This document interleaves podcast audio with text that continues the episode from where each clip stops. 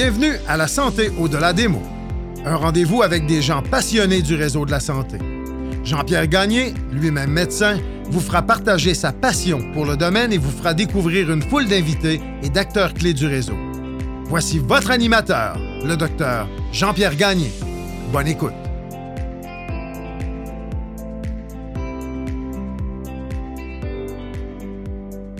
Je reçois cette semaine Dr. Lucie O'Patterney, présidente directrice générale du Centre universitaire de santé McGill. Elle est entrée en fonction le 30 janvier 2023. Dr. O'Patterney a été membre du conseil d'administration de la Fédération des médecins spécialistes du Québec. Elle a été sous-ministre adjointe au ministère de la Santé et des Services sociaux du Québec, où elle gérait la direction des affaires universitaires, médicales, infirmières et pharmaceutiques depuis 2018. Dr. O'Patterney a joué un rôle extrêmement important dans la gestion de la pandémie et a été au cœur des décisions entourant la crise sanitaire.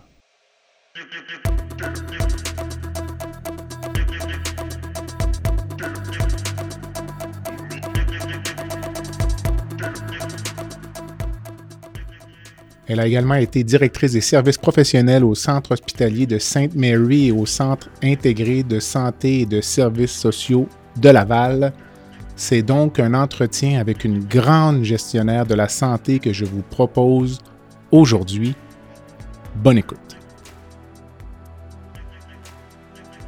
Je prends un moment pour remercier les commanditaires qui supportent le balado financière Banque nationale Gestion de patrimoine, Groupe Conseil Beauchamp-Beaulieu Dessureau-Toupin, le groupe TIGE et Go Mouton.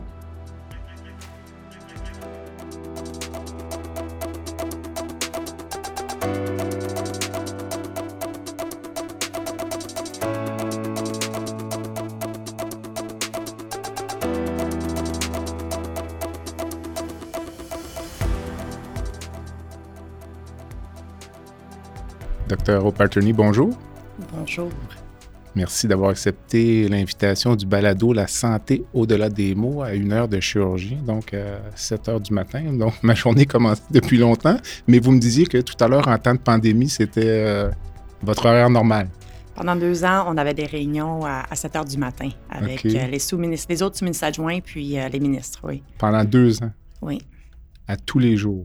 Cinq jours semaine. Cinq jours semaine. Samedi, dimanche, c'était un petit peu plus tard. Sauf pour les urgences.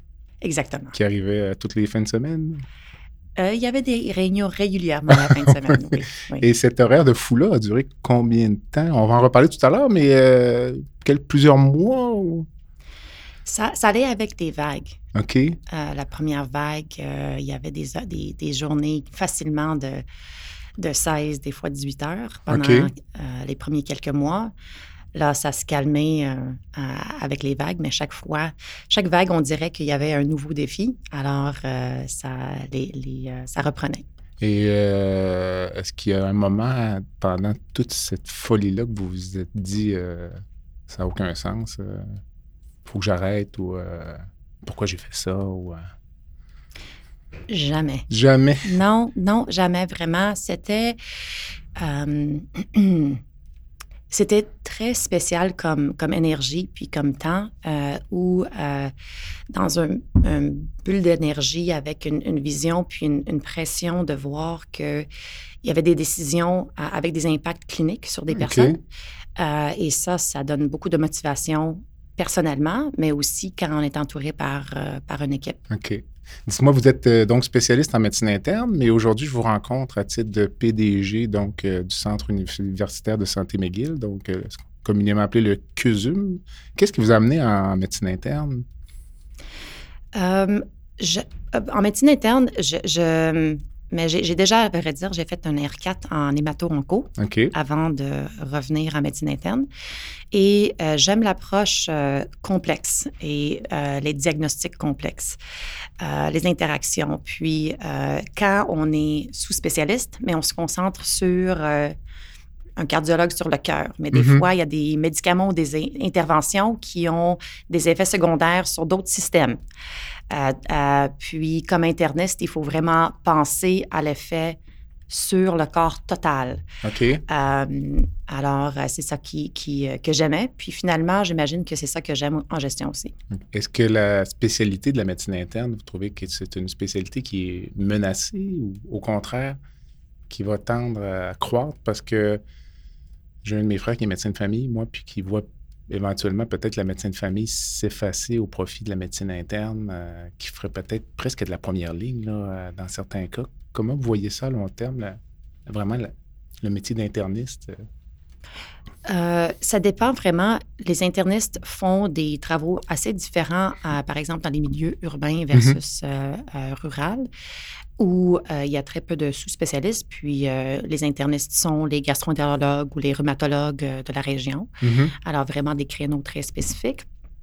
versus, versus en ville où il y a quand même un poids ou une, concentration d'être hospitaliste. Mm-hmm. encore une fois, pour des cas complexes. on a besoin vraiment de, tous les bras. De tout le monde. alors, je, je vois aucun menace pour un comme pour l'autre. Dites-moi, euh, quand on regarde votre profil de carrière, il y a un intérêt pour l'administration qui est presque euh, immédiat, d'après ce que Moi, je vous ai connu euh, à l'époque, on ne se connaissait pas, mais vous étiez à la Fédération des médecins spécialistes, donc sur le conseil d'administration. Aimiez-vous pratiquer la médecine vraiment là, puis finalement, ça a comme été un choix douloureux d'aller vers l'administration ou comment est-ce qu'on en vient à prendre une décision qui est quand même importante? parce que règle générale, on ne va pas la faculté de médecine pour devenir administrateur, mais ça ne veut pas dire que c'est pas plaisant d'administrer. On en parlait euh, avant de commencer l'entrevue. C'est intéressant que c'est vu sur papier que j'avais ça, j'avais jamais l'intention ah d'aller à l'administration. Non.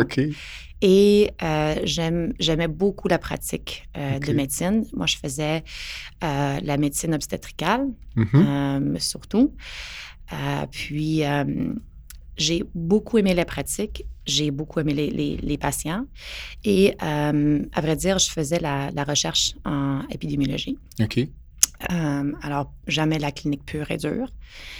Et c'est en vivant des frustrations en lien avec l'organisation euh, euh, autour euh, de ma pratique de médecine que je me suis dit, OK, mais c'est qui qui fait ces décisions-là? C'est comment, comment est-ce que je peux... C'est pas logique telle affaire dans ma pratique. Par exemple, je donne quelque chose de très simple. J'avais une clinique jusqu'à 5 heures de l'après-midi, mais les patients m'ont dit qu'ils attendaient deux heures de me voir. Je dis, mais comment ça se fait que vous avez attendu deux heures pour me voir sur mon horaire? C'est, je suis à l'heure. Mm-hmm. Et là, j'ai appris que la réceptionniste, elle, elle quittait à 3h30. Alors, elle faisait rentrer tout le monde avant. Alors, malgré que sur mon horaire, c'était logique, puis je n'étais pas en retard, mais euh, les patients venaient avant pour être là avant la que, la réceptionniste quitte. Mais ça, c'est très petit comme exemple. Ça vous a pris combien de temps à, réaliser ça?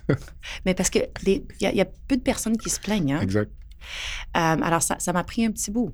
Euh, mais alors, euh, alors là, j'essaie de voir comment réorganiser pour parce que le temps des autres est aussi important pour moi. OK. quand on ne peut pas faire autrement puis faire les patients attendre, c'est une chose. Mais quand c'est d'emblée construit comme ça, mm-hmm. alors bref, un exemple très petit, mais des exemples comme ça, il y, en avait et il y en a euh, d'autres. Alors, c'est là où je me suis dit, OK, la recherche que je fais, ça va peut-être changer la pratique dans 10 ans. Mais des problèmes d'accès, de, qualité de gestion, c'est plus immédiat. Les gens qui me connaissent savent que je suis pas très patiente. Alors, j'aime mieux euh, être dans un, contexte puis un milieu où c'est immédiat plus que la recherche euh, avec un impact dans 10 ans. Alors, c'est là que je me suis vraiment tournée vers un intérêt en administration.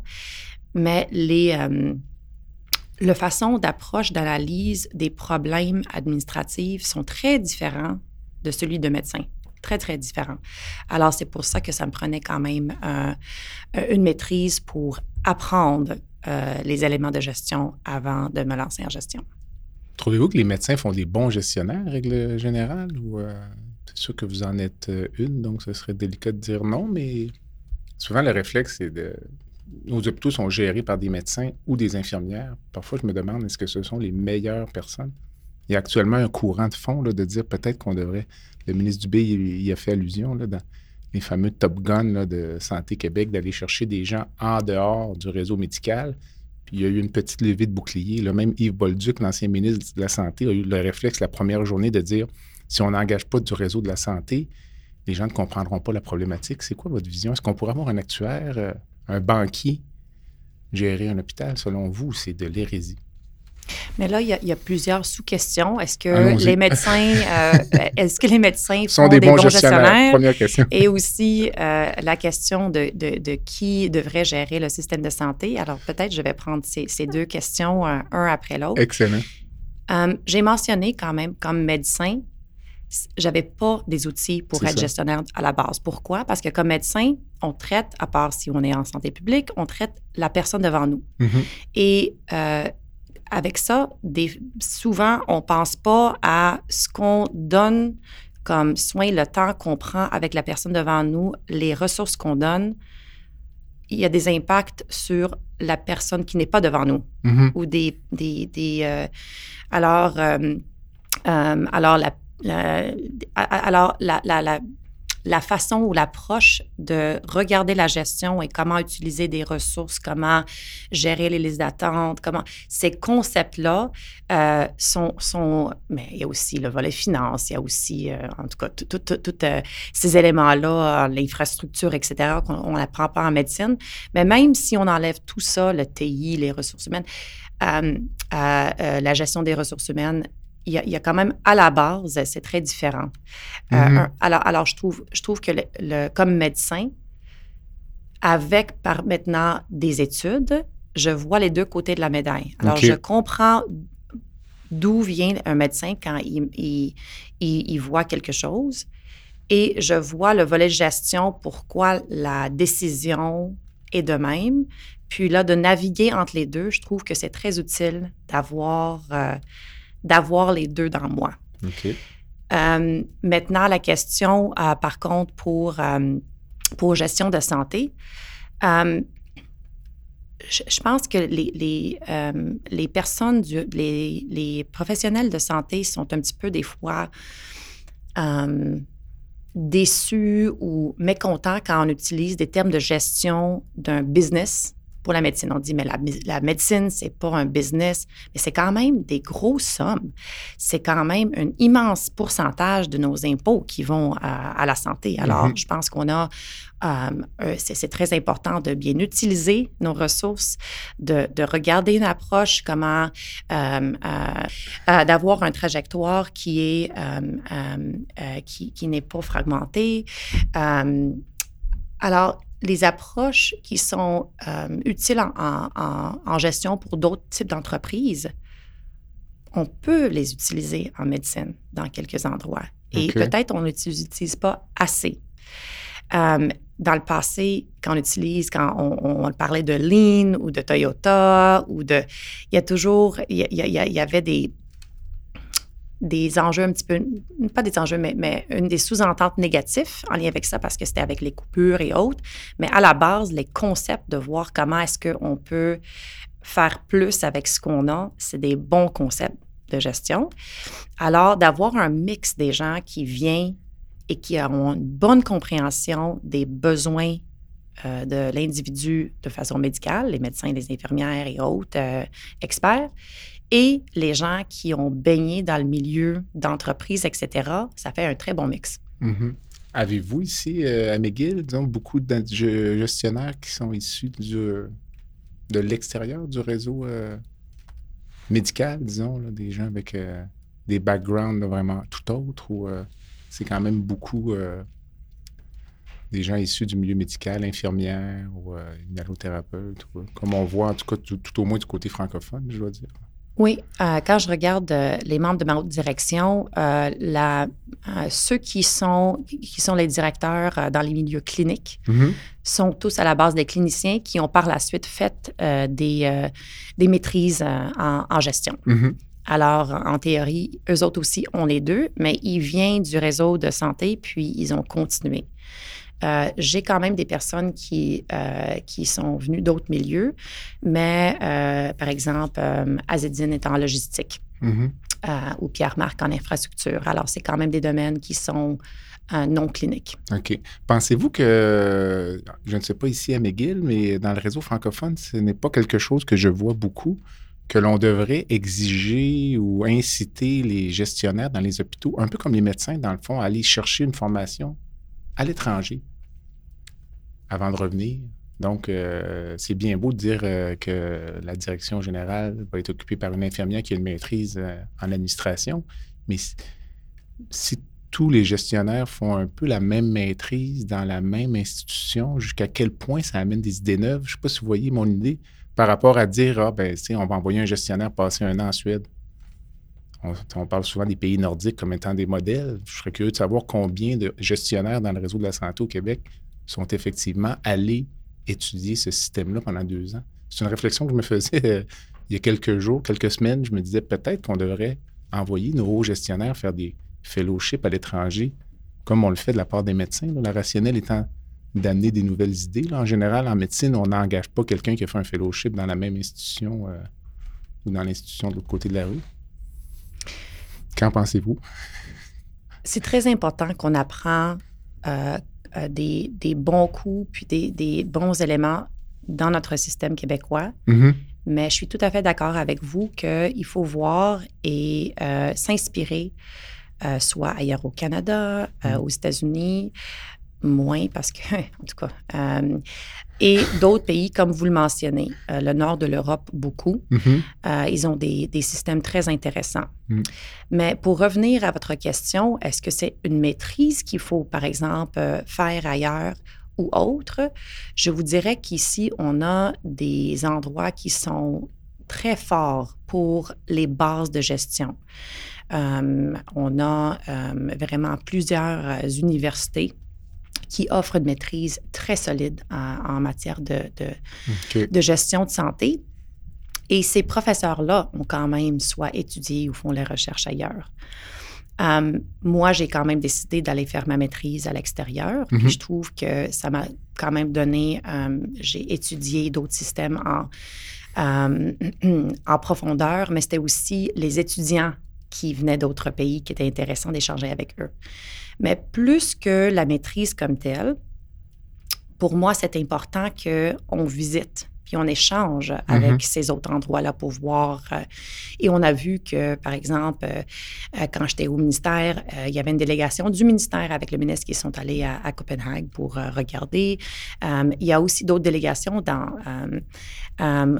qui, qui dans d'autres milieux hospitaliers qui vont visiter comment on le fait ailleurs. Alors, je pense que l'élément, c'est pas nécessairement où on fait notre maîtrise, parce qu'il y a mm-hmm. des des cours de base qui sont, euh, euh, qui sont très forts ici, euh, malgré que ça peut être intéressant, mais c'est aussi d'aller visiter, imprégner, imprégner, de poser les questions, de voir qu'est-ce qu'on peut amener ici, effectivement. Mm-hmm. avant de passer à la suite, vous verriez-vous retourner en médecine ou en pratique ou pour vous, c'est terminé pour toujours? Je ne sais pas si c'est une décision qui est déjà arrêtée? Ou... Mais je fais encore activement mon DPC pour avoir la possibilité de. Vous êtes d'ailleurs euh, encore inscrit au tableau de l'ordre. Oui. Du collège. Du collège, c'est ça. Et jusqu'à euh, jusqu'au début de la pandémie, je faisais encore une demi-journée. Non, à ah, OVO. Euh, oui, en, en, médecine obstétricale, mais là, c'était plus possible. Et aussi, pour bien pratiquer, il faut euh, être à jour avec la littérature. Puis ça, c'était de plus en plus difficile de faire. Tout à fait. Euh, j'imagine on, ne peut jamais dire jamais, hmm. mais je trouve honnêtement que euh, l'impact potentiel que je peux avoir en gestion comme médecin est plus grand que la pratique individuelle. Alors, je pense, de clinicienne. Alors, je, je, je me vois continuer dans cette voie-là. À l'intérieur de l'hôpital, ici, êtes-vous euh, Madame Lucie au Paterny ou vous êtes docteur au Paterny?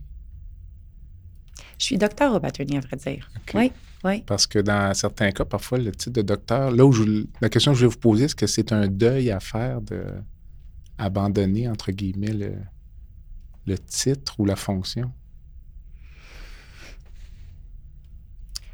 La fonction, euh, la fonction moins, parce que euh, je me sens avec mes décisions très près de la mission, des soins, de voir avec les décisions qu'on prend tous ensemble, de donner plus de soins à plus de personnes. Alors pour moi, euh, ce fibre-là de médecin est très, très, très présent. Mais c'est intéressant que vous dites ça parce que quand on dit madame au lieu de docteur, ça me fait de quoi? Tout à fait. Je, je, c'est un volet qui, pour moi, euh, fait partie de mon, identité. Tout à fait. Ben, en fait, moi-même, euh, j'avais un peu ça, ce sentiment-là, mais euh, by proxy, on dit en anglais. Parfois, quand je voyais, je ne sais même pas si c'est pertinent, mais je le ressens pour les avocats aussi, parfois, qui ont des fonctions ministérielles ou autres. Le titre est évacué donc, je voyais le ministre Barrett à l'époque, qu'on l'aime ou non, se faisait appeler M. Barrett, puis je me disais, ça doit lui faire quelque chose, de se faire appeler M. Barrett. Mais ça rejoint un peu ce que. J'ai l'impression que je serais à peu près dans, le même sentiment. Avez-vous une devise? Euh, êtes-vous reconnu? Là? Les gens disent Dr. O'Patterney dirait ça, ou euh, un mantra, ou euh, quelque chose pour fouetter les troupes. Um, j'imagine qu'il faudrait leur demander, mais quelque chose que euh, je, dis souvent, mais we got this. Mais vous voyez, vous voyez ma, ma tasse. C'est marqué sur la table. Euh, parce que des fois, on, est devant une situation qui est inconnue ou très grand, où euh, on peut se sentir, est-ce qu'on va aller à travers? Est-ce qu'il y a des Est-ce qu'on est à la hauteur? Mm-hmm. Oui, on l'est. On l'est tous ensemble. OK. Euh, on va trouver des solutions, on va le trouver, puis euh, euh, il faut aussi être convaincu de ça. Alors, c'est We Got This. mais aussi, moi, personnellement, je me demande toujours, puis ça, mes, mes, mes équipes au ministère comme ici le savent, qu'est-ce que j'ai pas vu, qu'est-ce que je manque? Et ça, c'est moi. ça, c'est un jeu, ça, c'est pas un nous. Ou j'imagine nous aussi, mais dites-moi qu'est-ce que j'ai pas vu. Dites-moi qu'est-ce que je. Alors, mets des trous dans, dans, dans ce que je, je, je, vous dépose comme plan. Mm-hmm. Euh, et euh, j'aime beaucoup le débat. J'aime beaucoup pour trouver la meilleure solution où il faut voir les, les autres. Il ne faut pas avoir peur que on pose des questions sur la solution sur la table. Mm-hmm. Et ce type de débat ou d'échange euh, me stimule beaucoup. Est-ce que c'est plus relax d'être interniste ou euh, d'être euh, PDG du, euh, du CUSUM? Au quotidien?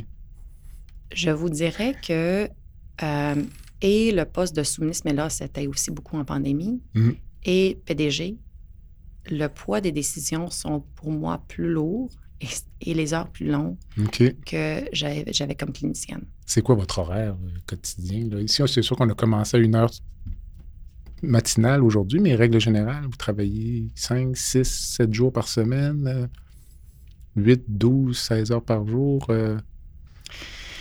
Euh, en ce moment, ça fait, ça fait juste trois mois que j'ai mm-hmm. commencé. Alors, je, je, suis dans, dans, un sprint en ce moment pour vraiment apprendre à connaître des personnes, des, des, tout, nos, euh, tout ce qu'on fait, mm-hmm. la recherche, etc. alors, en ce moment, je fais des, des, 12-14 heures, euh, puis euh, la, fin de semaine également. Euh, mais j'imagine que ça va se calmer. Ceci dit, quand, je, quand j'ai regardé mon temps au ministère, puis encore une fois, c'était la pandémie, c'était... La majeure partie de votre mandat, oui, c'est ça. Oui, c'était, c'était des 12-14 heures aussi. Hmm. Qu'est-ce qui vous a amené comme, à être sous-ministre de la Santé, justement? Est-ce que c'est... Est D'abord, première, est-ce qu'on postule pour ce poste-là? J'imagine non, on est sollicité. Euh, j'étais, j'étais approchée pour euh, le poste de, de, sous-ministre adjoint, effectivement. Euh, mon intérêt, c'est qualité et accès. Et pour moi, les deux sont, sont vont, vont, ensemble, sont, sont, très liés parce que si on a des listes d'attente, c'est en tout cas la personne qui n'a pas accès à sa chirurgie, par exemple, mais il y, a une qualité de, vie, etc., qui souffre. Et euh, quand j'étais DSP à Laval, mm-hmm. on a réussi en co-gestion, puis c'est ça la beauté, là, en co-gestion avec les médecins, de rendre les listes qu'il n'y avait aucun patient qui attendait plus que six mois. Euh, alors, l'approche de co-gestion, et, c'était quelque chose que je me suis dit, OK, je pense qu'on serait capable de le faire à la, hauteur, euh, à la grandeur de Québec. Mm-hmm. Euh, et alors, moi, je suggérais d'être la personne pour vraiment les listes de chirurgie seulement. Puis là, on m'a dit, mais tant qu'à faire, mais venez prendre, venez être le sous-ministre pour, pour, pour adjoint pour tout. Euh, alors, c'est comme ça que j'ai rentré. Puis, euh, à vrai dire, alors, les listes d'attente de chirurgie, euh, c'était là-dessus qu'on on travaillait avec les médecins, mais aussi au ministère avec l'FMSQ, où on ciblait des, des endroits. Puis, avant la pandémie, parce que j'étais quand même en poste, je pense, un an et demi avant la pandémie, mm-hmm. les les, les, listes d'attente de plus qu'un an étaient alors plus faibles depuis que ça a été depuis, comme, je pense, 10-15 ans. Et là, la pandémie est venue euh, complètement chambouler ça. Oui. Pas mal. Oui. On en parlait tout à l'heure un peu de la pandémie. Parlez-moi un peu des les premiers mois. D'abord, euh, vous rappelez-vous, souvent je pose à mes invités, là, quand on a su que ça s'en venait. Le souvenir que j'en ai, je pense, 13 mars 2020, vendredi, il me semble qu'on a fermé le Québec. Vous rappelez-vous votre état d'esprit à ce moment-là, -là, est ce que c'était, oh, ça va durer deux, trois semaines, puis ça va être fini, ou vous, vous, étiez à l'interne, vous saviez qu'on partait pour, euh, pas pour un sprint, mais pour un marathon? Je ne peux pas parler pour les autres, mais pour moi, je ne savais pas combien de temps mm-hmm. ça allait durer parce que euh, le 13 mars, ça n'avait pas commencé à descendre euh, en Chine encore. Alors, ou en Italie. Alors, on ne savait pas la durée. Pour moi, c'était euh, comme un nuage noir, un ciel sans fin, avec un, un, sentiment qu'un vague s'en vient. Tu ne sais pas la hauteur, tu ne sais pas quand ça va frapper. Mm-hmm. Euh, ça a été... Euh, un sentiment intense. Je ne sais même pas quel mot utiliser pour, euh, pour ça. Avec aussi un sentiment de faut agir, faut voir, faut s'organiser parce que je sais que il y a beaucoup que je ne sais pas. Il faut que je m'entoure par des gens qui vont m'aider à naviguer.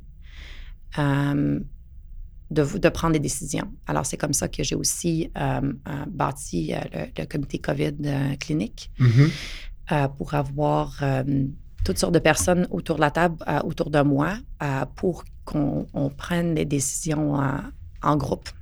Le souvenir que vous avez de cette époque-là, trois ans plus tard, est-ce à l'époque, moi, à Québec, j'étais impliqué de près aussi dans tout ce qui était gestion. Euh, au début, on a tout fermé. C'était très facile. Hein, c'est facile de fermer. C'est plus difficile de réouvrir. Mm. Mais le souvenir que vous avez, est-ce que c'est un souvenir qui est très précis? Vous rappelez-vous des événements très précis ou c'est comme un, flou, je vous dirais, là, d'un, je dirais pas un état de stress post-traumatique, mais que c'est nébuleux, même le souvenir, tellement ça a été intense? J'ai quelques souvenirs de quelques événements et comment je me sentais avec quelques événements, mais c'est mm-hmm. plus un sentiment global. Mm-hmm. Et ça a été, euh, c'était très spécial euh, et j'ai revécu un petit peu ces sentiments-là la semaine passée. Il y avait un lancement de livre de, que Marie-Ève Boutillier euh, a fait pour l'éthique. un sentiment où, en, en temps général, euh, j'étais entourée par des personnes qui pourraient être, euh, ne, de pas être sur la même côté de la table en termes de, disons, négociation, mais un sentiment qu'on était toutes très liées et toutes ensemble vers, ah, euh, contre le COVID, contre un inconnu. Et, je dis parce que quand vous regardez le comité, il y avait la présidente de l'FMSQ, le président de l'FMOQ, euh, il y avait euh, les, ordres, le collège, euh, toutes ces personnes-là que peut-être de temps en temps ou dans d'autres contextes, on peut avoir des, discussions animées sur ou des négociations pour, je ne sais pas, la rémunération ou autre chose. Mais là, c'était on est tous unis mm-hmm. Avec un même but qui est comment est-ce qu'on va construire le système pour euh, sauver le plus de, Québécois possible. De comment, mm-hmm. ce sentiment-là est très spécial, puis je me sens, pour le restant de mes jours, lié de façon très en tout cas, quelque chose de très spécial avec ces personnes. Avec ces personnes-là. Unité ou cette cohésion au sein du groupe, euh, donc, comme vous le disiez, certains sont des opposants à, d'autres tables. Ça a duré combien de temps? Est-ce qu'il y a eu des fissures à un moment donné sans citer des individus ou euh, pendant l'essentiel de la crise, il y a eu une bonne euh, unité? Je dirais que pour.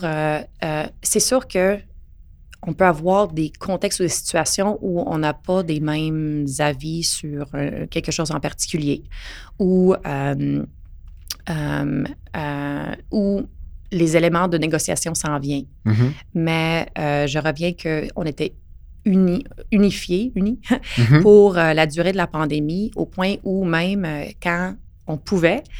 Euh, on le faisait à l'extérieur. On avait même deux 5 euh, à 7 euh, chez moi. ces membres-là pendant ces deux ans-là. En respectant toutes les règles de, confinement. Oui, exactement. Alors, il fallait choisir. ne pas faire comme Boris Johnson. Oh, non, non, De un, c'était de hall, puis de deux, effectivement, il fallait choisir euh, euh, le, temps pour, euh, pour répondre aux règles, effectivement. C'est quoi votre pire souvenir de la pandémie, disons, la pire journée? est-ce, qu'il y a, est-ce qu'il y a une journée qui ressort?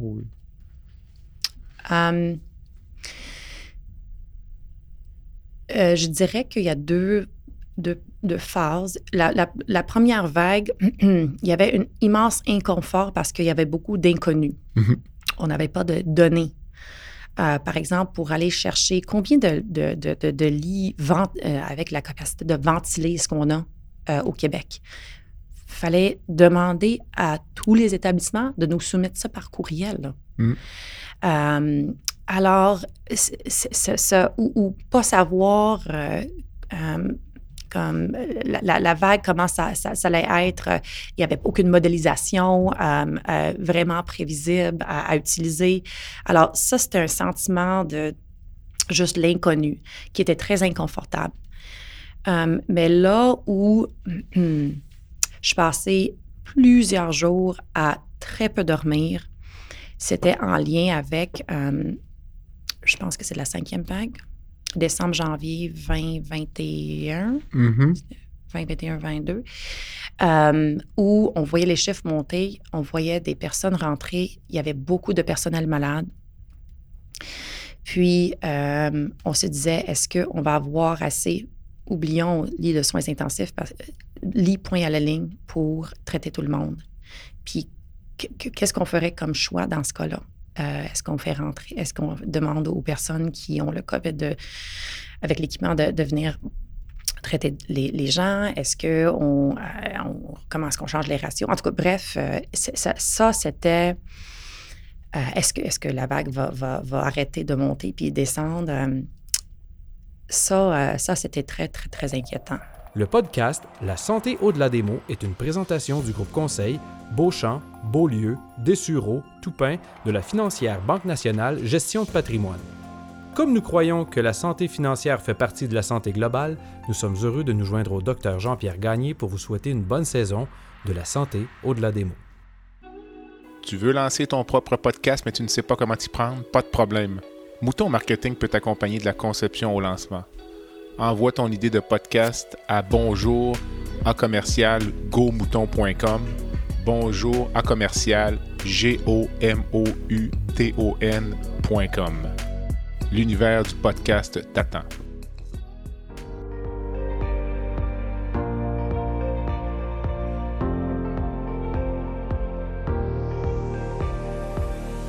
Vous avez des commentaires ou un sujet à nous proposer ou même faire partie de nos invités, visitez le site web de notre balado à www.baladosanté.ca ou sur notre page Facebook de la santé ou de la démo.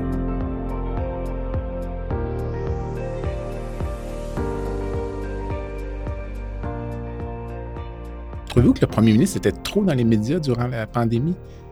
au début, on voyait, en fait, on l'a vu longtemps, tous les jours. J'avais l'impression qu'à un moment donné, la qualité du message ou euh, il, était moins écouté. Puis quand c'était important, ben, il avait perdu un peu de son euh, auditoire.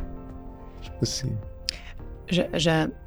Je, trouve que euh, la communication est essentielle. Les gens étaient beaucoup à la maison, mm-hmm. ils voyaient personne. Euh, d'avoir d'informations de façon régulière, prévisible, de voir qu'est-ce qui se passe, d'avoir des, des, journalistes qui posaient des questions, euh, pour moi, était un volet très important puis rassurant pour, euh, pour beaucoup de personnes. Mm-hmm. je, je, connais beaucoup de personnes qui, par exemple, ne travaillaient pas, que c'était quasiment à leur horaire euh, quotidien de, regarder ça. Et on voit aussi que euh, ça a été euh, une façon de faire qui était partagée par quand même d'autres juridictions, d'autres pays l'importance de communiquer ce qu'on savait puis ce qu'on savait pas. Parce mm-hmm. qu'il y avait des choses connues puis beaucoup de choses inconnues. Alors, au contraire, je pense que le volet communication a été essentiel. J'aimerais que vous me parliez de votre hôpital dont, dont, vous êtes la PDG depuis quelques mois. C'est quoi le CUSUM au Québec, au Canada, à l'échelle mondiale, si on compare au CHUM, il y a souvent une petite compétition, on pourra en parler après, mais euh, en termes de grosseur d'institution, c'est très prestigieux, McGill, mais ce nouvel hôpital où on est aujourd'hui. Euh, alors, si on regarde le CUSUM, oui. Euh, ici, aujourd'hui, on est au, au, City Glen, mm-hmm. où on, se trouve également l'hôpital pour enfants. Um, et, mais il y a aussi euh, le neuro qui, euh, qui, qui, fait partie du CUSUM, euh, l'hôpital général qui est sur la montagne, puis l'hôpital La Chine. Um, alors, il y, a, um, une, il, y a, il y a 13 000 employés, 2 000 médecins. Alors, c'est très grand. Mm-hmm. très, très, grand aussi, une, une, une étroite collaboration avec la faculté de médecine de McGill. on a beaucoup de résidents, beaucoup d'étudiants euh, également euh, le centre de recherche, euh, qui est un des plus grands au Canada, le plus grand au Québec, avec beaucoup de cliniciens qui sont également chercheurs cliniciens. Alors, c'est... mais c'est un endroit aussi que, que j'étais médecin ici, médecin-chercheur mm-hmm. pendant plusieurs années. Alors, c'est un retour à mes racines. Mm-hmm. puis vraiment voir comment on a beaucoup, euh, j'ai beaucoup de cliniciens qui font, qui font ça, soit cliniciens avec, avec le volet enseignement euh, ou avec, le, avec recherche, euh, avec vraiment une... et c'est très spécial pour, pour les... Je trouve que c'est excellent pour les Québécois d'avoir la possibilité d'avoir, oui, l'importance, on parle beaucoup de la médecine de famille, la première ligne, mais je pense que c'est également très important pour les Québécois d'avoir accès euh, euh, aux, médicaments ou aux traitements novateurs. Tout à fait. Euh, alors, ce volet-là est, également très, très important. Quand on arrive au CUSUM, un, c'est très beau. la bâtisse est belle. On voit que, mettons, on voit une section Shriners, on voit l'Institut de chirurgie thoracique. Toutes ces institutions-là ont été vraiment. Est-ce que ça a été incorporé dans le CUSUM ou c'est des entités quand même séparées au niveau administratif? C'est une question que je me posais parce qu'on voit vraiment le les logos, là, le Shriners est séparé. OK. Euh, euh, alors, il y a une administration séparée, sauf que, par exemple, parce que c'est un, noyau euh, pour les chirurgies orthopédiques et des fois, les, les enfants ont besoin, par exemple, des soins intensifs. Alors, il y a un lien même physique pour aller vers le children pour les besoins comme, comme, comme tel. alors, le Shriners est vraiment séparé du, du CUSUM, mais en même temps, en même temps très physiquement prêt. Puis, les, les chirurgiens orthopédiques sont ceux euh, qui, sont aux Shriners et sont euh, euh, aux Children's. Il y en a quelques-uns aussi à Sainte-Justine. J'avais déjà entendu une présentation sur l'histoire de la médecine, notamment à Montréal. Puis ça doit faire peut-être 150 ans. J'avais entendu que les médecins des établissements francophones et anglophones s'affrontaient en duel. J'avais écouté une présentation là-dessus. Donc, on est à une autre époque. Mais ça m'amène à la question à savoir est-ce que le. On a parfois l'impression que le milieu médical anglophone à Montréal vit un peu dans, une sorte d'enclave, un peu plus tourné vers le reste du Canada au point de vue académique. Euh, au point de vue des congrès. Donc, est-ce que c'est un sentiment que vous avez, vous, qui êtes à l'intérieur, finalement, de l'institution? Hum, non, non, j'ai pas, j'ai pas cette impression-là. Puis euh, beaucoup des médecins euh, vont aussi au congrès euh, de leur association. Il y a, peut-être ça a été vrai il y a 15-20 ans. D'accord. mais là, on voit aussi que les, médecins d'ici sont sur le CA de leur association, mm-hmm. qui vont à leur qui vont au congrès. C'est sûr que Également, il y en a beaucoup qui ont fait, par exemple, les fellows à l'international. Euh, mm-hmm. pour, nous, c'est, pour nous, c'est très important aussi de vouloir, de rester vraiment euh, et, de voir comment pousser la médecine. Mais il faut aller voir aussi ailleurs. Je pense que c'est important quand même de regarder qu'est-ce qui se fait au Canada, qu'est-ce qui se fait euh, dans l'autre pays, puis de le ramener ici. Et par la suite le pousser encore plus loin. Euh, mais je trouve que c'est dommage d'avoir ça. Je pense que on devrait, euh, parce que euh, c'est, j'espère qu'on va tranquillement arrêter cette vision-là que, que, que, que le CUSUM est à part, puis que ça fait, c'est, c'est vraiment imbriqué euh, dans le FIB mm-hmm. euh, du Québec. Euh, puis, puis moi, je suis fière que le CUSUM est au Québec. Je trouve que d'avoir, d'avoir le CUSUM McGill au Québec, c'est une richesse. Mm-hmm. Et, et, versus le duel avec, avec ça, ça j'ai, jamais entendu. Il faudrait que je vous retrouve la, la citation. Mais D'habitude, euh, je, prends, euh, je, prends euh, une soupe devant l'ordinateur pour le lunch, mais un lunch que j'ai pris, un de mes premiers en arrivant en poste, c'était avec Frédéric Abergel du CHUM. Mm-hmm. Et on a une vision très claire que le, le, plus-value et même discussion que j'ai eue avec Caroline Barbire côté enfant, Saint-Justine et le Children's, le besoin de collaborer.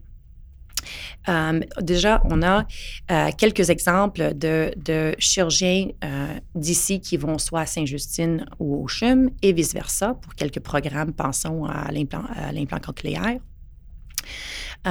mais encore plus dans le futur. Parce qu'ensemble, on devrait voir notre compétition comme Toronto, comme, comme le Mass General, comme mm-hmm. les autres. Et ensemble, on est pas mal plus fort. Euh, alors, notre vision, c'est de voir aussi, on ne peut pas tout, tout faire. Comment est-ce qu'on peut être complémentaire? Comment est-ce qu'on peut aller ensemble pour, euh, par exemple, euh, aller chercher des grants et tout ça? Alors, notre vision, c'est vraiment collaborative maintenant. Oui. Est-ce qu'on aurait pu imaginer, si on recule de 20 ou 30 ans, avoir un seul centre hospitalier universitaire à Montréal, selon vous? Mais on a deux facultés. Alors, d'habitude, avec chaque faculté, il y a aussi euh, de médecine, il y a aussi les, les, centres hospitaliers où on fait nos mm. stages, euh, nos mm-hmm. résidences, etc. Et euh, je pense que les volumes qu'on voit dans nos urgences puis dans nos lits dites qu'il y a quand même un besoin, besoin. d'avoir, d'avoir les deux. Et vous parliez de collaboration avec le CHUM, mais il y a toujours quand même un peu de compétition sans que ce soit malsain ou pour vous, vous voudriez évacuer toute forme de compétition?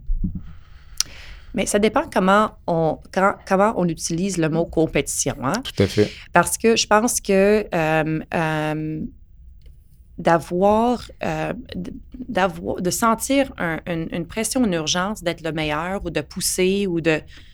Ça, c'est un sain compétition. Ça, c'est mm-hmm. un sain positionnement. Puis on, pourrait dire, par exemple, euh, euh, quand on a une, euh, quand on a une compétition et, prenons-le plus haut et plus grand que juste le, le le CHUM ou le CUSUM ou Saint-Justine, point à la ligne. Euh, le ministre a, déjà parlé de, de, besoin de compétition pour voir comment améliorer la satisfaction des patients. Tout à fait. Euh, alors, euh, de penser que on a besoin de rien faire puis les patients sont, vont venir, c'est pas important. Alors, je dirais qu'il y a quand même un, forme de vouloir être le, meilleur, de vouloir pousser euh, la science, de vouloir euh, donner aux Québécois. je trouve que ce volet-là peut être très positif. J'aimerais vous entendre sur l'hospitalisation à domicile, donc qui revient à l'avant-scène, qui est, je pense, vous étiez impliqué peut-être dans le projet pilote du Jewish, si je ne m'abuse, ou très près. Là, donc, c'est quoi l'objectif de ça, d'hospitaliser des patients à domicile? Ça laisse perplexe à, première vue, disons. Euh? On, regarde, il y, a, maintenant, euh, il, y a, même des congrès en ce moment qui s'appellent euh, Hospitalisation à domicile. Les congrès s'appellent Hospitals at Home. Mm-hmm. Alors, il y a des congrès là-dessus. et comme vous avez mentionné, le, Jewish, il en fait. Mm-hmm. Pour le moment, c'est des, des, assez petits volumes à la marge parce qu'il faut choisir bien les patients euh, appropriés. Mais c'est de regarder, de regarder et voir que, euh, mais pensons quand on faisait notre résidence, il y avait des, patients qui recevaient de iode euh, radioactive qui restaient à l'hôpital 3-4 jours, hmm. juste à attendre que la radioactivité diminue. Baisse, effectivement. Oui, c'est ça. Alors, comme on ne fait plus ça, mais on peut penser de nos jours avec euh, la technologie de suivre des signes vitaux ou autres à distance. Est-ce que, quels sont les patients qui sont maintenant dans nos lits hospitaliers qui pourraient être suivis de façon sécuritaire autrement que dans nos lits? Alors, c'est avec la technologie qu'on a euh, en ce moment.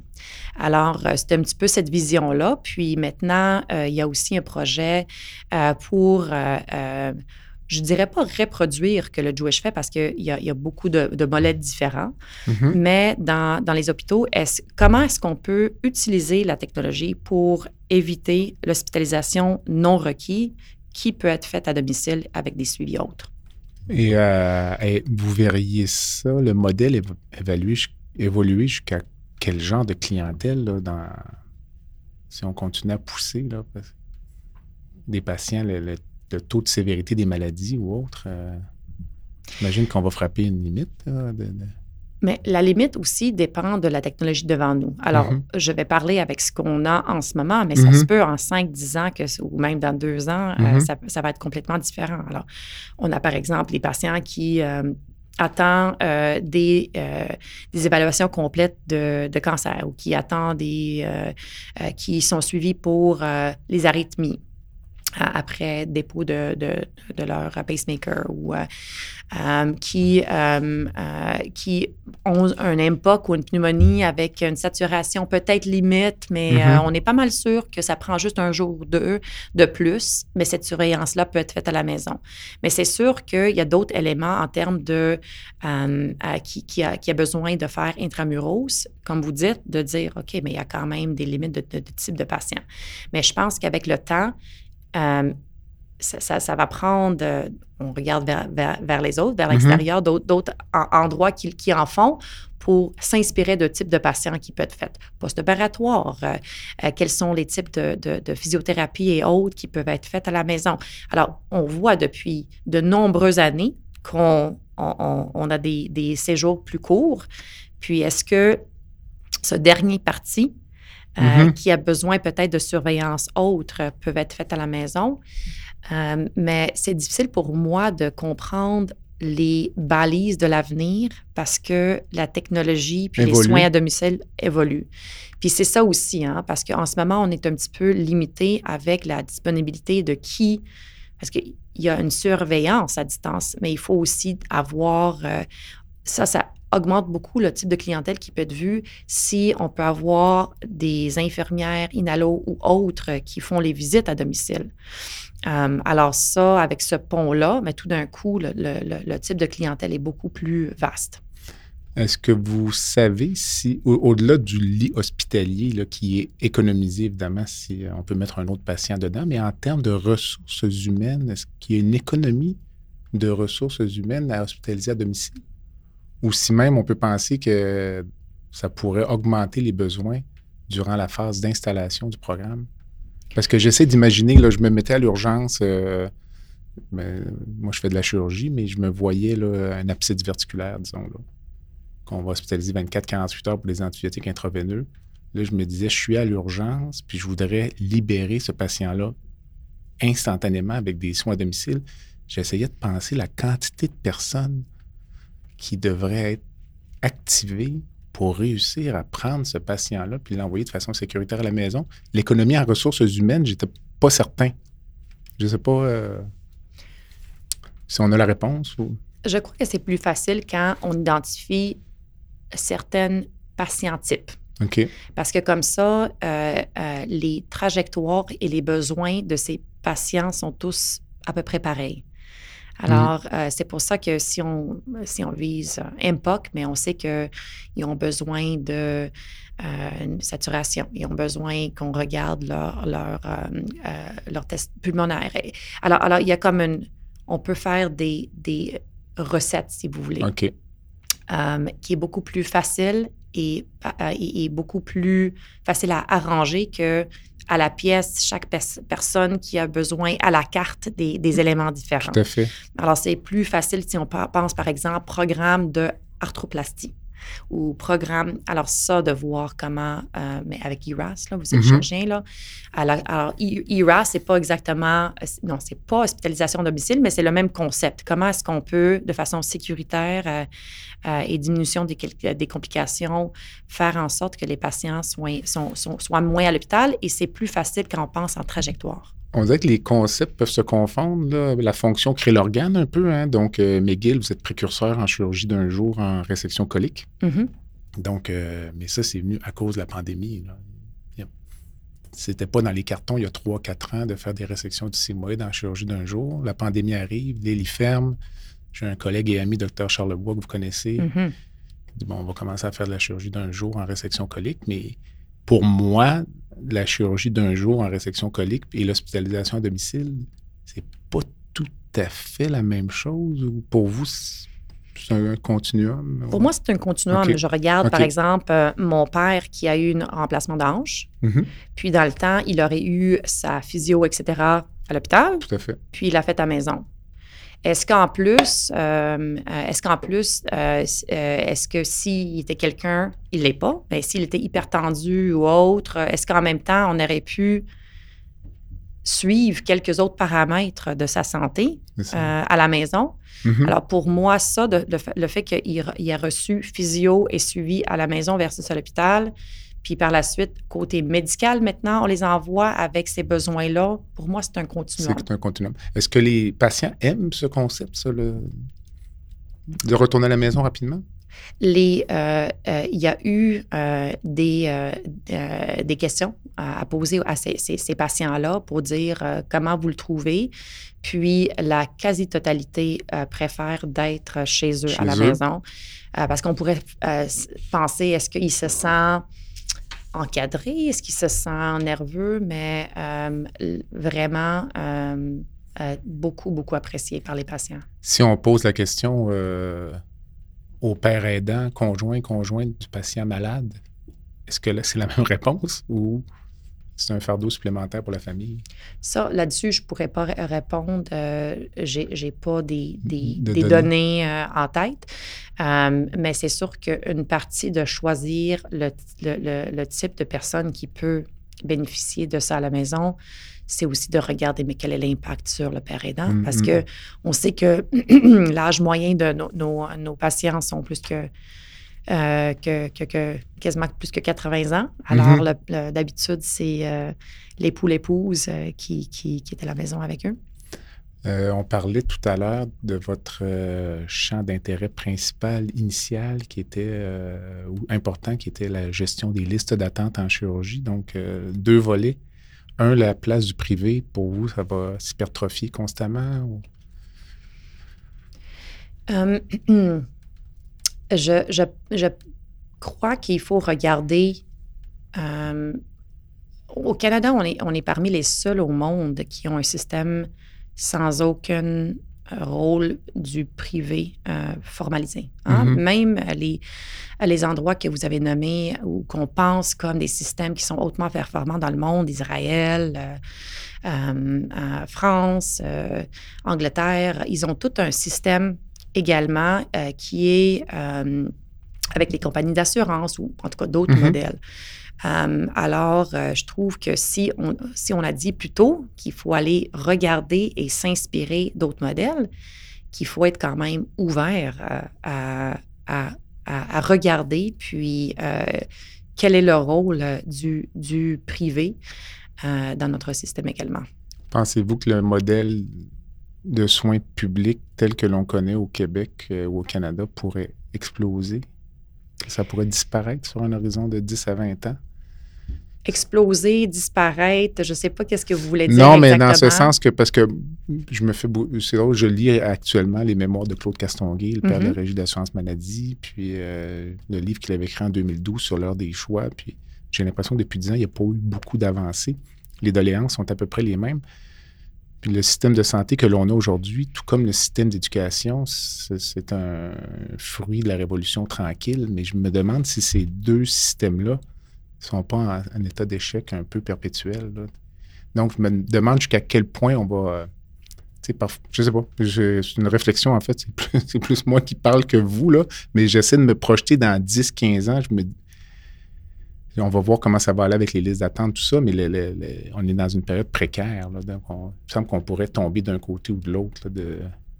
Puis finalement, avoir un modèle qui change complètement. Puis vous parliez du système américain sans vouloir vous y comparer. Puis est-ce qu'on sera comme le système américain dans 10, 15 ou 20 ans? Pour moi, ce n'est pas exclu. C'est ça mon, euh, ma réflexion. Oui, les États-Unis sont quand même assez à part. Il n'y a, a, pas grand, grand d'autres pays très développés qui ont un modèle euh, comme, comme, comme eux. Mm-hmm. alors, je trouve qu'on devrait plus se comparer à, d'autres mm-hmm. où euh, le, la santé et l'accès et le droit d'avoir accès à un système de santé est un droit. Mm-hmm. Alors, je pense qu'on devrait, ça, c'est de regarder, c'est un, un, concept très important. Ici, on regarde d'où vient notre modèle actuel. Euh, on venait d'un endroit où euh, c'était l'accès aux soins de base euh, n'était vraiment pas disponible, puis il y avait un grand besoin.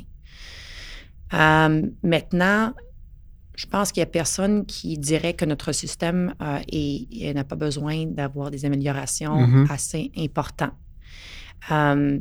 je, et euh, la pandémie nous a quand même démontré euh, les, lacunes importantes dans un système, mais on sait aussi que c'est assez, fragmenté, puis il faut regarder comment faire que les trajectoires sont, mieux, l'accès est plus rapide. Euh, je, trouve qu'il y a, des, grands besoins d'améliorer le système public mais je vois jamais un temps où euh, euh, l'utilisation euh, d'autres mécanismes. Puis on dit privé, mais c'est quand même payé par les, impôts. Alors, par mm-hmm. exemple, le, le, volet CMS est payé par les impôts. Alors, c'est tu c'est, j'imagine, on dit du privé, mais c'est payé par le public. Mm-hmm. Alors, moi, je ne vois pas un futur où on n'aurait pas un, rôle très important du public dans nos, accès avec nos valeurs sociétales. Mm-hmm. L'ouverture les soirs et les fins de semaine pour résorber les listes d'attente, euh, comment voyez-vous que c'est une bonne idée ou c'est dangereux pour les ressources humaines ou c'est la seule solution? Euh, il y, a, plusieurs solutions qui, sont, qui sont possibles. Ici, au CUSUM, on fait des blitz euh, des samedis pour les heures de lire en oncologie sur une mm-hmm. base volontaire. Euh, et également, euh, on fait que quelques heures, quelques salles sont, sont ouvertes plus tard lundi à vendredi. Parce que si on regarde avant d'aller au samedi, est-ce qu'on peut ouvrir tous les salles? Euh, mhm. qu'on a. Tout à fait. Parce qu'en ce moment, euh, au Québec, on n'utilise pas 100 de nos salles. Je pense qu'on est à 75-80 moi, ici, je ne suis pas à 100 de mes salles. Alors, comment je peux ouvrir 100 de mes salles de 1? Après ça, euh, au lieu de terminer à 4 heures, mais est-ce qu'on peut avoir, j'ai dit déjà qu'on a quelques salles qui, sont ouvertes jusqu'à 6 heures, mais faire ça, il faut tout regarder, mais il faut regarder le contrepartie qui est les ressources humaines. Mm-hmm. Alors, c'est vraiment là-dessus. Il faut, être sûr que c'est faisable avec, euh, avec les, ressources humaines qu'on a. Comme euh, présidente de l'hôpital, vous parliez de volontariat. Comment vous assurez que sur le terrain, ce qui pour vous est du volontariat n'est pas en fait euh, une forme de pression ou intimidation auprès du personnel? Parce que euh, je vous cite l'exemple de Québec au niveau du temps supplémentaire obligatoire. ce qui est sorti dans les médias, c'est que les infirmières faisaient du temps supplémentaire. D'emblée, s'en imposaient pour avoir moins de chances d'être sollicité pour le temps supplémentaire obligatoire. C'est une espèce de cercle vicieux là, au niveau euh, la qualité de pratique. Donc, euh, parce que je pensais au volontariat, mais j'essaie d'imaginer là, avec des pénuries. Nous, à Québec, les gens sont. Le personnel est quand même restreint, épuisé. Je me dis qui se porterait volontaire pour travailler le samedi quand je suis déjà rentré la nuit cette semaine, puis que je, je suis resté la journée d'après pour ne pas fermer une salle? Comment vous assurez, vous, là, en haut de l'édifice, qu'en bas, il n'y a pas de question piège? Ou est-ce que ce n'est pas une préoccupation? Non, ce n'est pas une question piège. Euh, je pense que parce que c'est une question qui va plus loin que ça. Comment, hmm. comme moi, comme PDG, m'assure de la communication et de la volonté entre moi puis l'individu sur le terrain. Mm-hmm. Alors, euh, euh, peut-être juste en général, on est en train de réfléchir comme autre direction. Comment est-ce que, en général, on devrait, puis ça, c'est une question, je ne parle pas maintenant des chirurgies, mais mmh. point à la ligne. Comment est-ce qu'on s'assure que les messages du terrain nous reviennent et de nous? Alors, on était en train de, regarder euh, quelles sont toutes les différentes communications, des webinaires, des, tout type de, réunions qu'on peut faire en sorte pour ce volet communication. qui, est, qui, pas évident avec euh, quand on est une grande organisation, puis parce que tu veux entendre euh, ce qui se passe. En chirurgie, euh, pour cet exemple en particulier, les gens sont assez près du terrain et, hum, et ce, volet-là de, de, vouloir s'assurer que c'est un vrai volontariat pour pas brûler, pour fragiliser par la suite la semaine et quelque chose qui est vraiment activement regardé et changé. Euh, est-ce que moi-même, je peux vous dire que moi-même, je n'ai pas demandé aux infirmières, mm-hmm. mais je vois aussi, euh, maintenant, je l'ai vu depuis mon arrivée à trois reprises, les syndicats, par exemple. Euh, et les syndicats ont une relation assez près aussi avec nos RH pour, ça c'est une autre façon qu'on peut entendre pour être sûr que l'esprit de, de, ça est, maintenu. Mm-hmm. On approche la fin. Où sera docteur euh, au Paterny dans 10 ans? Euh, allez-vous faire de la politique? Ah! um, je, je, je, non. Um, mais um, je, je, ce que j'espère, puis verrons comment je fais, parce que, parce que la preuve va être euh, dans, dans, un an ou deux, comment je fais. Mais il y a des éléments que j'ai, les, les plans que j'ai pour le CUSUM, il y a vraiment des innovations, puis la science qui est qui frôle la science-fiction. Là. Et je trouve que ça serait super intéressant de voir comment faciliter l'intégration de l'innovation et même les innovations qu'on a, comment est-ce qu'on peut aller jusqu'à la commercialisation et le garder au Québec? Alors, c'est le type d'affaires que euh, prend des, quelques années. Alors, je, je, je me verrais faire de mandat, si on me veut. D'accord. On va voir. Hein? Euh, puis, euh, et, mais je, dois dire que j'ai beaucoup, beaucoup aimé mon passage au ministère. Et j'ai aimé, à vrai dire, cette interface avec la politique, mais d'une chaise non politique. Mm-hmm. Alors, euh, à un moment donné, de retourner à un ministère, mais pas dans le volet élu. C'est bien. Euh, je close généralement mes entrevues avec une section baguette magique. Donc, et vous, vous avez vraiment une baguette magique parce que vous êtes PDG d'un des plus gros euh, hôpitaux en Amérique. Donc, euh, si vous pouviez changer une chose dans le système de santé aujourd'hui. Je l'ai mentionné à quelques reprises, c'est que les trajectoires sont fragmentées. C'est de voir comment que c'est plus facile pour une personne de naviguer le système et aussi plus facile pour les, les professionnels de la santé d'y travailler dans le système. Mm-hmm. Parce que je pense que des deux côtés, en ce moment, c'est pas facile. Mm-hmm. Alors, c'est un volet qui est pas mal plus complexe de le faire que, que de le dire, mais je dirais que c'est ça. Moi, j'ai tendance à penser que pour atteindre ça, puis c'est pas toujours évident dans les décisions administratives, c'est de se poser à chaque fois la question à savoir si le patient est au cœur de la décision mm-hmm. Ou de notre action. Et c'est facile de s'éloigner de ça, puis de prendre des décisions finalement qui ont des objectifs tout autres que la raison pour laquelle on rentre travailler le matin. Je ne sais pas si euh, c'est un, piège selon moi, à certains égards, de s'éloigner de, de cette c'est essentiel. C'est essentiel de toujours se poser la question est-ce que le patient est au centre? Tout à mhm. fait. Parce qu'en ce moment, un patient qui, euh, qui, a, un diagnostic, des fois, c'est qu'il euh, faut venir euh, cinq fois sur trois semaines pour différentes visites, examens, etc. ici, on a la clinique de cancer de sein où le patient vient et toutes les visites avec les chirurgiens, l'oncologue, radiologie, c'est physiquement dans le même endroit. Mm. One-stop shop. C'est ça. Alors, ça, c'est accès et, d'avoir le, patient au cœur. Exactement. Si vous, euh, vous pouvez après euh, le, balado venir dans mon bureau pour voir euh, mes, j'ai écrit sur mon tableau blanc mes priorités. Puis le premier dans la fondation, j'appelle ça la fond, qu'est-ce que je veux comme fondation, c'est satisfaction du patient. je trouve que on, euh, c'est ça qui, euh, qui, devrait vraiment être au cœur, comme vous le dites.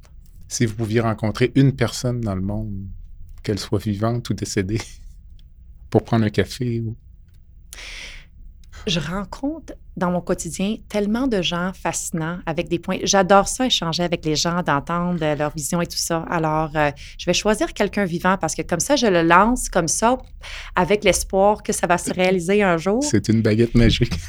Euh, je, je, dirais Angela Merkel. Oui, euh, je trouve que c'est quelqu'un qui a, a, ses, valeurs, euh, qui a été capable de, de, garder euh, euh, et, amener vraiment l'Europe, puis même, en tout cas, je, je trouve que c'est une femme très forte de, avec des valeurs sûres, puis j'aimerais beaucoup échanger avec elle. Si, ça marche, j'aimerais y aller aussi parce que j'avais une admiration incroyable pour cette, le, comment dire, le contraste entre la personne et ce qu'elle représentait. C'était frappant de voir le pouvoir. Mm-hmm. donc, c'est un excellent choix. La fondation que vous supportez, je présume que ça va être la fondation du CUSUM ou avez-vous une autre cause qui vous tient à cœur comme, euh, comme citoyenne? Mais c'est sûr que euh, euh, là, toutes les fondations, etc., vont être ceux qui, qui vont laisser le CUSUM à rayonner mm-hmm. et à faire et continuer à faire la recherche. je vais plus aller avec une cause que mhm. je trouve comme médecin euh, et comme humain euh, qu'on devrait aussi regarder, puis ça, c'est les soins palliatifs. Euh, d'avoir d'avoir une fin de vie qui est agréable et qui est respectueux et digne, c'est quelque chose que je trouve très important. C'est bien, merci. Alors, la dernière phrase est à vous. Avez-vous une dernière pensée ou tout a été dit? Ah, je trouve qu'on est post-pandémie. Il y a des gens encore qui sont, sont peut-être fatigués. Euh, je pense qu'il faut être optimiste. Vraiment, euh, je pense qu'on est à un, ce qu'on dit croisée du chemin? Tout à fait. Euh, et je vois un avenir vraiment positif. Alors, j'espère qu'on va tous travailler ensemble pour, pour le réaliser. Dr. Paterny, merci beaucoup. Merci à vous. À la prochaine. Voilà ce qui complète le balado de cette semaine. Merci d'avoir été à l'écoute et le docteur Jean-Pierre Gagné vous donne rendez-vous la semaine prochaine pour un autre épisode La santé au-delà des mots.